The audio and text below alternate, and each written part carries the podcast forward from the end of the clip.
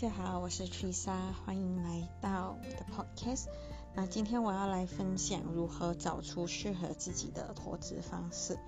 那你是不是搞不清楚一大堆的投资工具？那就把这个音频听完哦。对于第一次听到我的 Podcast 的人，这是一个与自我成长有关的频道。如果你也想要每周进步一点点，欢迎关注哦。那还记得之前我们有听到理财就是要开源节流嘛？那也有提到要如何分配资产。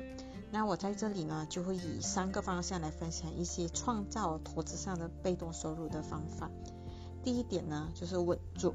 这里的稳住是指不要匆忙做任何决定，你必须要有一个独立的思考模式，然后也不要跟风，更不要投资你不知道的东西。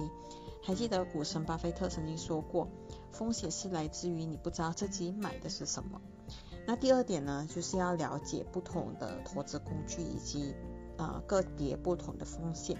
但是关于这点实在是有太多了，我就先说三种大部分人都在投资的。那第一种呢是 ETF，就是大家应该也对这个不陌生了，就是把不同的公司合在一起，有点像水果盘那样。那我记得我在台湾的朋友跟我说过，在台湾是俗称便当。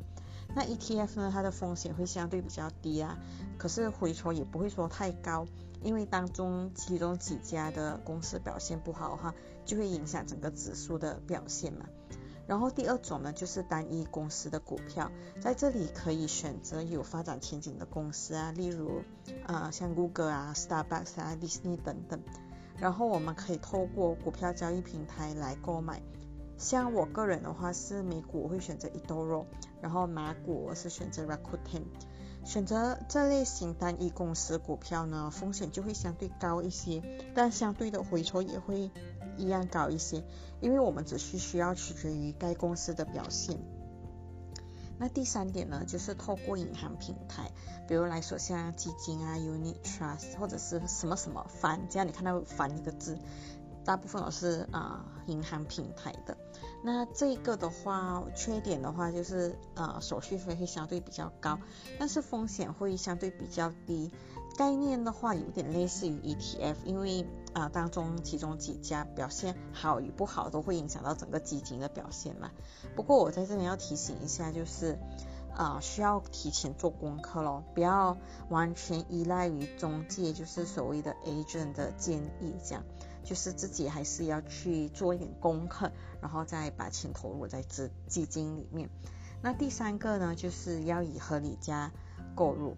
这么一来呢，你可以降低投资成本。当然，也可以选择长期投资，就是所谓的定期定额定投。因为这么一来呢，可以平均投资成本嘛。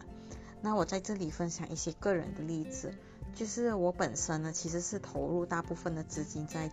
基金当中，当然基金成本的意见本来就挺两极化的，有的人会十分的认同，可是有的人会十分的反对。那同时呢，我也有投资在各家的银行的股票，不过我只有投资两家，美股呢就是 Disney，然后马股就是投资三瑞。这是因为我个人对这两家公司的表现呢是比较有信心的，就是觉得他们是有未来的发展前景。并且我是在疫情刚开始爆发的时候，股价掉得很低的时候购入的，所以同样的，不要因为呃任何人或者是因为我这么投资，然后你也跟着去投资，一定要自己做足功课。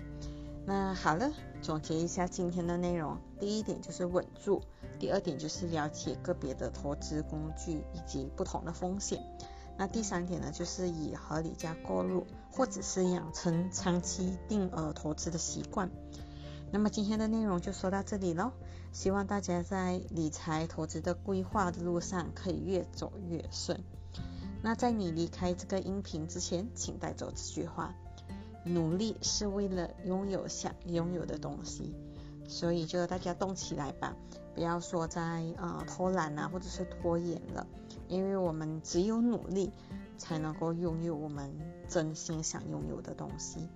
那也欢迎大家留言你的看法，或许你的留言也可以帮助到其他人哦。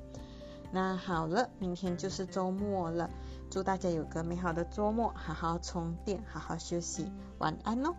那我们下周这里再见，拜拜。